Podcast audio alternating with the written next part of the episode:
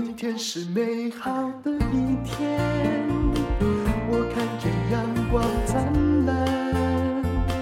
今天是快乐的一天，早上起床。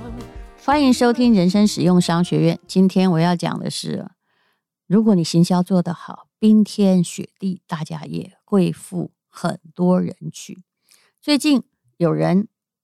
一直在说一个字，就是蹭热度嘛。嗯，我最近也学会了，就是无论如何啊，啊，有如果一个人想要多一点流量啊，就去蹭一个网站或蹭一个名人，说他怎么样怎么样。但是你要小心了，这可能也是犯法的。嗯，就是去诶发动一场网络战争啊，让那个大鲸鱼来吃小虾米，那你也可能会这样爆红。这种招数当然不是说很好，因为。其实，如果你要有一点一直受注意的话，毕竟自己也要有几把刷子。那但是有一些东西啊，就是不蹭白不蹭嘛。什么叫不蹭白不蹭？我讲的就是冰岛旅游，冰天雪地，如果你热度蹭的对，谁呢都会去。冰岛这个政府啊，因为他还真的蛮可怜，有一阵子多年前他破产了。啊，虽然破产好像对他也没什么影响，我都觉得冰岛就算没总统，他们也自己会活到好好的，没影响。可是冰岛的旅游局很厉害，我记得有好几年的时间，我的那些同学们一直跟我说他们要去冰岛。我想怎么这么多人去冰岛？哦，原来他们的旅游局真的玩出了新的玩意了。比如说啊啊，有一阵子大家在讲元宇宙，对不对？然后都说自己是什么元宇宙的旅游区啊，冰岛的旅游局里面一定有一个创意的天才啊，他们也在蹭这个热度，但是哎，他们来了一个很有趣的不一样的思维，比如说祖克伯搞元宇宙，对不对？冰岛旅游局那时候就找来一个跟祖克伯呃长得一样的演员，要长成那样不是说很难嘛，就来调侃元宇宙。那这个人他就自称叫做啊祖克啊莫斯伯格森，就用一个冰岛的姓吧。然后梳着跟祖克伯一样的发型，穿着一个黑色的套头衫啊，对着镜头说出了跟祖克伯在发布会上一模一样的话，说我要介绍一种革命性的方式，在不显得怪异的情况之下连接。我们的世界，紧接着画面出现的字幕不是那个什么 Meta，而是冰岛宇宙。这一位主客，他不叫主克伯哈，这位主客走出户外，就咬了咬温泉水，说：“在这里，你不用佩戴那些愚蠢的那种呃 VR 设备，就可以感受到沉浸式的体验。”你可以亲眼看到壮阔的北极光，摸一摸黑溜溜的火山岩，这就是比元宇宙更厉害的冰岛宇宙。说到这里，你有没有觉得他们还蛮酷的？结果呢，这段视频就略带着跟那个元宇宙开玩笑的性质，播放就到了百万以上啊，还超过了 Meta 发布会的播放量。后来听说，连祖克伯自己也看到了，还留言说：“我也想去冰岛旅游。”可是，如果光是蹭人家这个记者会的热度，那就大概一个多月也会散了吧。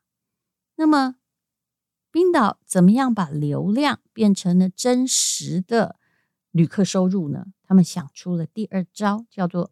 模拟体验激发渴望，可是如果你要买那个 VR 或者是现在的苹果的那种眼罩，你才能看到那世界的话，等你有这个设备，大概啊，冰岛的经济也完了吧。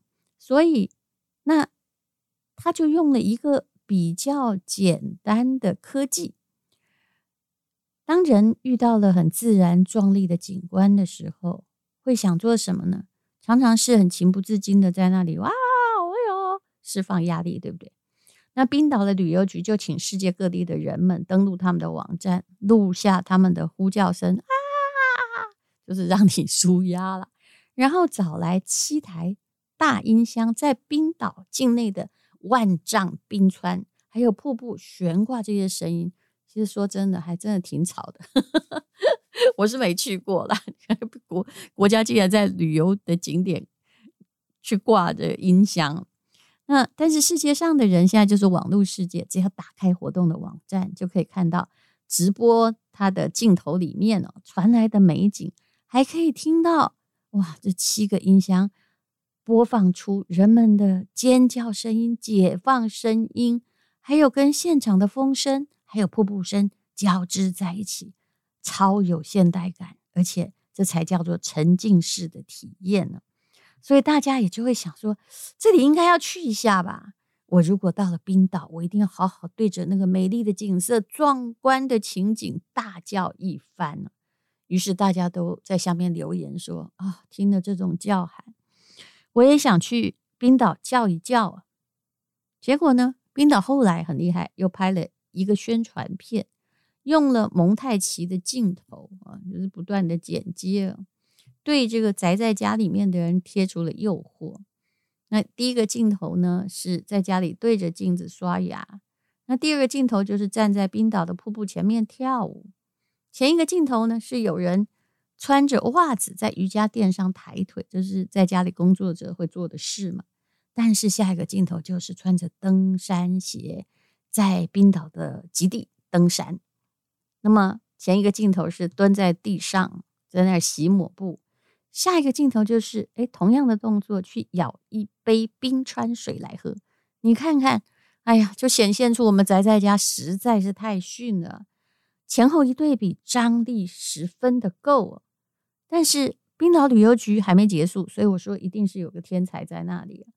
他跟全世界的人发出邀请，说：“哎呀，就带上你居家穿的运动裤吧，出发到冰岛哦。”那么，呃。找到了当地的店呢，我们已经把这个店准备好了。设计师会用你这条裤子的布料，帮你手工缝制一双登山鞋，让你开始疫情后的第一次冒险。听起来有没有多么慷慨激昂？你不要问我那个裤子怎么样做登山鞋，这不是重点。但是其实他也顺便在推销他的产品了，不是吗？有一位行销大师叫做海因兹姆·戈德曼，他有四个行销的公式。哪四个呢？如果你想要卖点东西或将来开店，一定要知道这个公式。第一个叫做吸引注意，第二个叫做唤起你的兴趣，第三个叫做刺激你的欲望，第四叫促成你的行动。这样一步一步啊，就慢慢的让你上钩。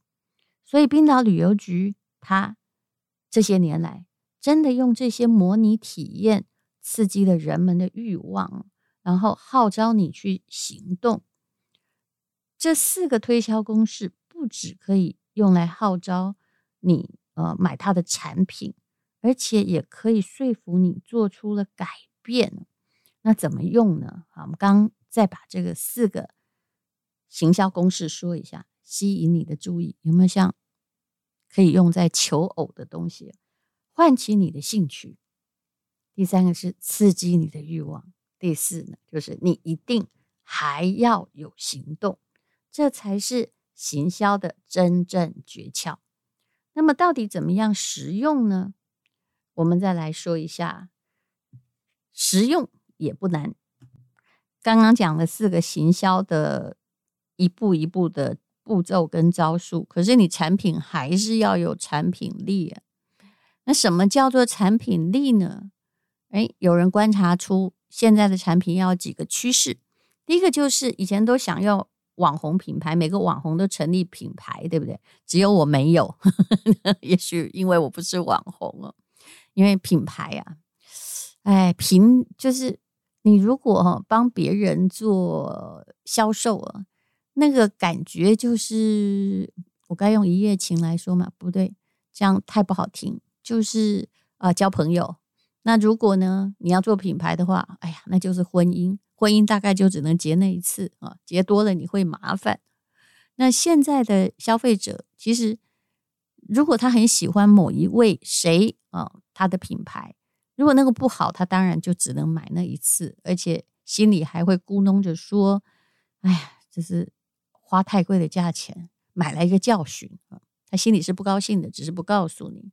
现在的网红品牌还有什么文创品牌，很令人嗯觉得哎呀没买到很可惜，但买到了还真的很浪费的品牌，还不如啊，你做一个所谓的国民品牌，为什么？那个叫回归理性，不是要去买一个炫的东西，而是去买一个有面子也有里子的东西。什么叫国民品牌？举个例子来说，优衣库对不对？它真的蛮厉害的。不管你什么职业，就 Uniqlo，或者是在哪儿生活，穿着它你就不丢人嘛。嗯，就是你很，就算你是一个亿万富翁，你穿着也会显得你平易亲切、近人。简单好看，就算你实在是一个呃拿最基本底薪的上班族，穿着 Uniqlo 也显现出你的品味不错呀，呃，相当的有气质。那所以这个叫有面子有里子。你有没有发现，郭台铭再有钱也是跟你一样，就拿一个苹果手机。诶，如果你要换个 Apple 十五，你也不是买不起。那 Costco。它也是一个国民品牌，那国民品牌要怎么样呢？要有三个观点。所以，如果你要打造品牌，第一个就是价格不能高啊。嗯，大陆有一个非常大的连锁叫蜜雪冰城，我每次就算我去订，我都觉得我要等很久。那它的东西比别人便宜，但它用大量来控制它可以得到的毛利。所以呢，一直非常非常的受欢迎。就算是不管你有多少钱，你能够喝到一杯蜜雪冰城，你也觉得满足了，可以了。那就算很辛苦的劳工阶级，他可以喝一杯啊，假设蜜雪冰城的柠檬汁好了，那算起来大概是十七八块台币而已。那其他的地方可能要等于三十几块台币。你会觉得，哎，自己一天的疲劳也都有了啊，一些解放。其实这叫做产品，产品要让每个人呢就感觉到满意。那第二个就是刚刚讲的是价格，产品不要高嘛。第二个是很多的店面呢，如果你打算开连锁店的话，你可能要像麦当劳那样。嗯，不必做的过度高档，也不要做的太低档。那么，呃，在所有的城市，你都可以有一模一样，让大家觉得有面子又有里子的样子。那么，就常常看到大陆的连锁店是这样，在上海它就开的小一点。那如果呢，它是在嗯，好，我讲成都好了，因为租金比较便宜嘛，虽然它也算是一线城市，那它就开的大一点。呃，其实很多店都是这么做的。但基本上看起来是一样的，一致化才会让人家有回家的感觉。那第三个呢，也就是我们一直在讲流程跟管理啊，管理要很实在，那很到位，至少啊，就不要让那个破窗理论发生。真正好的管理是不会让你的招牌有一个灯没亮，或者是掉了一个字。你还没有补啊！只要有任何的缺陷，那都是管理的缺失。之前我曾经开餐厅嘛，我后来发现，但是现在呃已经有很好的人在打理餐厅。前不久呢啊，就我说的就是小熊书房，他也得奖了，得到宜兰县政府有关于啊卫生还有管理的奖章，所以人家是很认真在开的。但是我很庆幸，那个不是我在开。你知道，当时我开餐厅的时候。我走到餐厅里面，我的血压就开始高。我会看到二十个缺点，而且一一把它记下来。这不是因为我这个人挑剔，而是因为你管理要到位啊。为什么电灯上面有蜘蛛丝呢？啊，为什么这里有那个？啊，为什么那个墙边呢有壁癌？你没有把它补起来，没有把它修好呢？这就叫做管理要很到位啊。很高兴我没有再开实体店。现在不管怎么样，你给我钱，我也不会开实体店啊，因为 网络的店，我至少看不到蜘蛛丝，还有壁癌等破洞。那你现在要做的就是国民品牌，大家都消费得起。前不久还有朋友跟我说，哎，他要开一个 club，只给 VIP。我说哦，你不要跟我讲这个，他还要我投资呢。我说人少的一定死，这就是国民品牌才能存在的原因。你还在搞贵族品牌，你是疯了吗？我们的人口基数有那么多，那么广大吗？事实上，就是算算在人口很广大的国家。你只要想要把人圈线起来，通常这个商业哦都是在自取其辱、自取灭亡的。所有的有关品牌、有关行销，一定要注意。哎，消费者，消费者到底要什么呢？大部分消费者要的，但他消费者不会告诉你，他们只会用钞票投票。大家都愿意用钞票投票的，就是所谓的。好品牌，今天从冰岛的行销讲到了开店，希望大家如果将来要做生意，那你可以有一些观察。我很喜欢观察别人怎么做生意。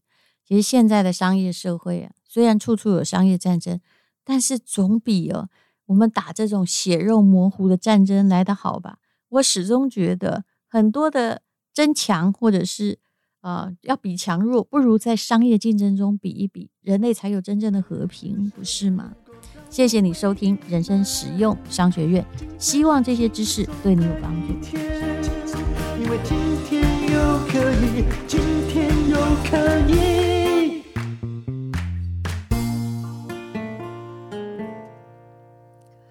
这是广告，这是一堂非常诚恳的 ETF 课程，你知道台湾有多少档 ETF 吗？当然，你不需要全部了解。有些人呢，把 ETF 说得很简单，但是我仔细了解之后发现，如果就只知道那一两档，也不一定对。你一定要选出最适合自己的长期投资。买进 ETF 就是同时持有一篮子的好公司，帮你赚钱。ETF 不能随便买，最好是能够长期持有的。怎么样？真的了解 ETF，其实这堂课就可以帮你成为一个 ETF 的专家，创造资产，累积退休金，靠你自己，肯定不能靠诈骗集团。我曾经说过，要把钱都放在自己的手上管理，你才有资格说我正在理财。这十二堂课可以帮你了解 ETF，是陈崇明老师主讲，吴淡如当然是当助教了。总而言之，我们想帮你累积自己的退休金，那请你花一些时间来上这些课，不要相信任何人的花言巧语。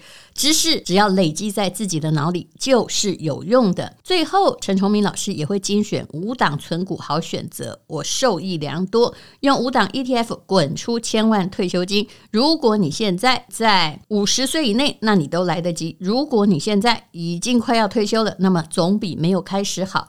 目前呢，就大概只有三千出头，后面有五百块的折扣码，没有免费课程。诈骗集团用免费课程钓大鱼，但事实上，他可能钓走你的千万元，请看资讯栏的连接。这是广告。我现在正在吃蛋黄酥，这是早上。陈永信世界面包冠军的蛋黄酥真的非常非常非常好吃。